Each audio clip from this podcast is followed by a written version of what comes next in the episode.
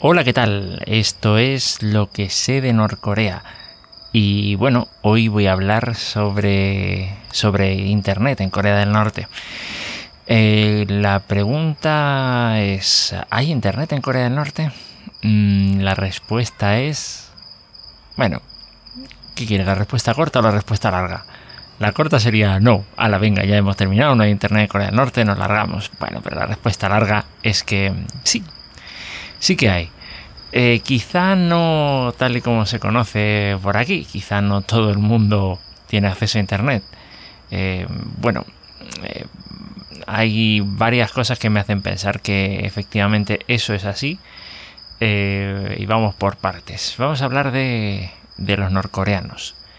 Bien, en Corea del Norte tienen hay 1024 direcciones IP asignadas al país, ¿de acuerdo?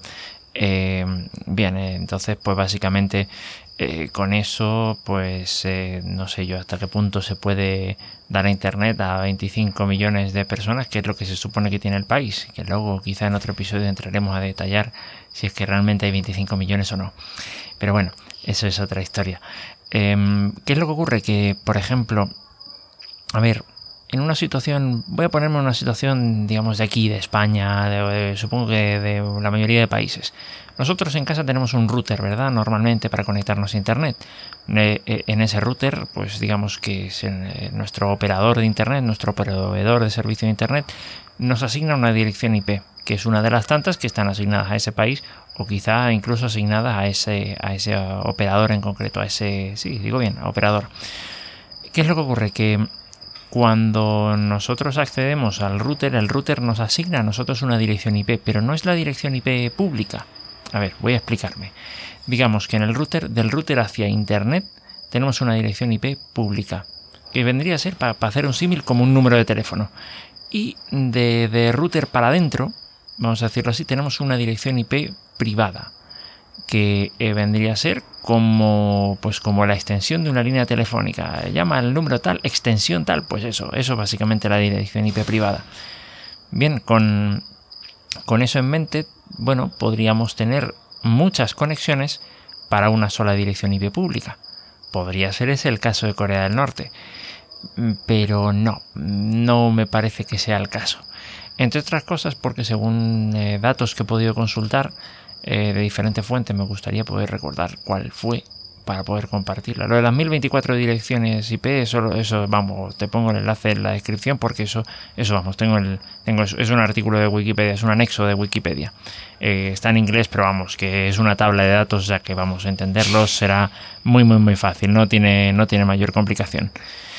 Pero mm, bueno, ¿qué es lo que ocurre? ¿Qué es lo que ocurre con, eh, con otro dato, el dato que digo que no es tan que, que no sé de dónde lo saqué, no recuerdo y por lo tanto no puedo compartir. Bueno, se estima que el tráfico de datos total que existe en Internet de Corea del Norte es, eh, digamos, de media de un gigabit por segundo. Tráfico total del país. wow. Mm, Eso no es nada. Es la nada misma. Bien, tengamos en cuenta España. Bueno, España, eh, no sé, yo creo que presume de tener buenas conexiones a Internet.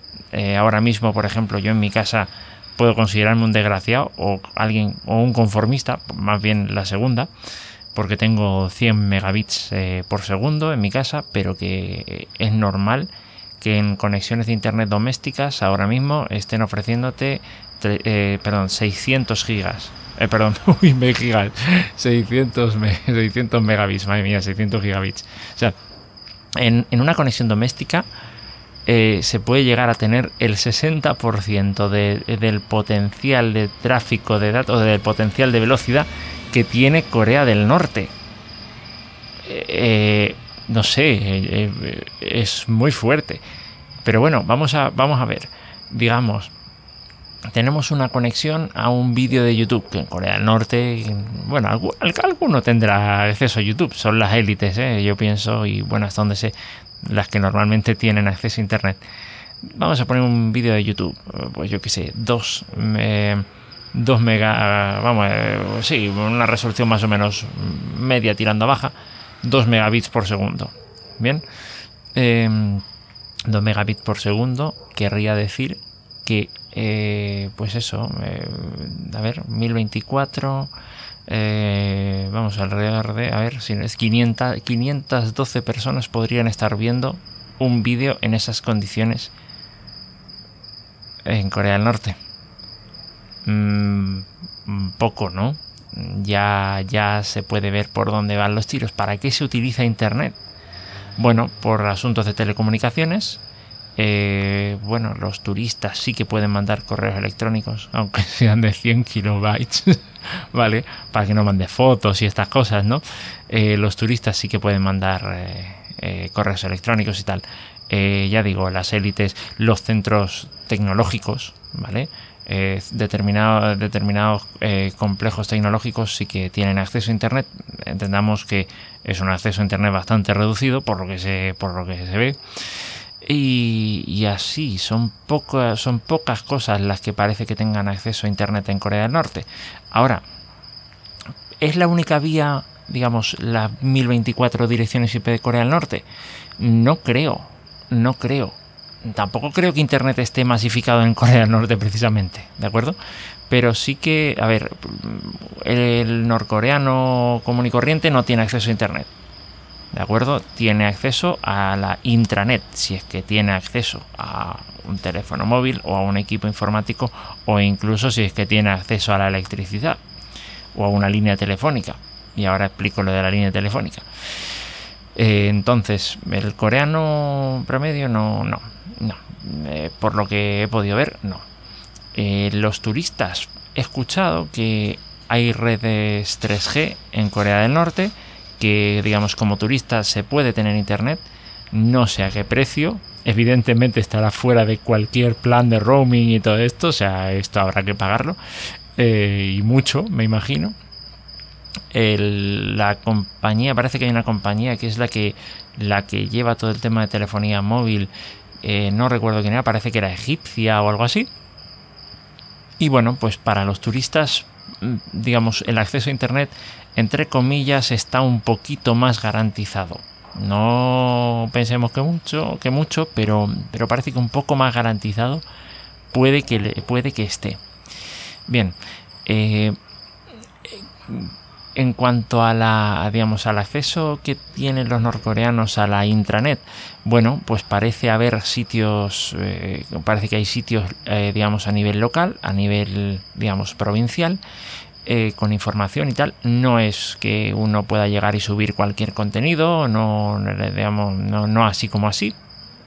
pasa por una censura previa y, y bueno, lo que sí se sabe parece ser es que debido a un fallo de seguridad hace unos años se llegó a saber que había 27 sitios web en esa intranet, pero no sé, a mí ya digo, hay cosas que todavía no me terminan de cuadrar de cómo funciona exactamente la intranet. Lo que sí sé es que, o digamos, hasta donde he podido averiguar, es que funciona en un rango de direcciones IP, me voy a poner un poquito técnico, ¿de acuerdo? Eh, eh, son un rango de direcciones IP que normalmente está asignado para eh, digamos, sí, eh, redes eh, pues de, intranet precisamente, pero de grandes dimensiones, del tipo de una universidad, etcétera. O sea, son direcciones IP que comienzan con el 10.0.0. lo que sea o tal, digamos, y son ese tipo de direcciones IP las que se están utilizando para las que se están utilizando para este tipo de, de, menesteres, ¿no? Entonces, pues nada, eso, eso básicamente es lo que es lo que ocurre y, nada, eh, esa, esas son las condiciones en las que está Corea del Norte en cuanto al tema de Internet. Em, no sé. A ver. Evidentemente con la, con la intranet sí que hay mucho intercambio por lo visto, o sea, ya, ya ahí sí que van, bueno, normalmente no sé, no sé hasta qué punto quién, eh, hasta qué punto se puede tener acceso a un equipo informático, eh, seguramente a través de alguna biblioteca cercana, eh, que el que la tenga, pues eh, se puede llegar a tener acceso a esa intranet. digamos, determinados, determinadas empresas o determinadas industrias estratégicas del país tienen acceso a esa intranet, o sea, eso, eso se sabe, y se intercambia información, digamos, de esa, de esa manera. Entonces, eh, poco más, poco más es lo que, lo que puedo mencionar ahora mismo sobre la Internet en Corea del Norte. ¿De acuerdo? Eh, como dato curioso, bien, eh, el, vamos a decir, la cantidad de direcciones IP per cápita a nivel mundial es de, es de 0,6 direcciones IP per cápita. ¿Vale? Según los datos de este enlace que, insisto, estoy compartiendo. Bien, en cuanto a las direcciones IP per cápita que tiene España, pues más o menos está por el estilo, ¿vale? Creo que eran pues 0,611 digamos a nivel mundial y eh, no, sí, 0,601 eh, a nivel mundial y 0,611 em, a nivel eh, español. ¿Qué país tiene, tiene más direcciones IP per cápita del mundo? Bueno, eh, sí, podríamos pensar Estados Unidos. Y sí, bueno, digamos que ocupa el segundo lugar. El primer lugar lo ocupa Ciudad del Vaticano, que tiene cuántas, no me acuerdo. Eh, tengo que volver a mirar el dato. Estados Unidos creo que tiene como cuatro direcciones IP por, eh, por persona. O sea que, vamos, problemas de IP no van a tener. no van a tener. Y, Ciudad del Vaticano, no, no me acuerdo, eran como 200 o. Eh, tenía, una burrada, una burrada de, direcciones IP. Yo me quedé alucinando. Eh, no sé para qué querrán tanto. Eh, pero en fin. entonces, ahí, ahí está el asunto. uno dice, bueno, pero a ver, si yo me conecto a internet, tengo móvil, tengo tal, ¿cómo es que puedo sobrevivir e incluso en España, eh, con cero dirección, eh, cero, vamos, con media dirección IP. Bueno, eh, muy sencillo. A ver, uno en casa, en casa normalmente se vive que dos, tres, cuatro personas. Yo diría la media. Entonces,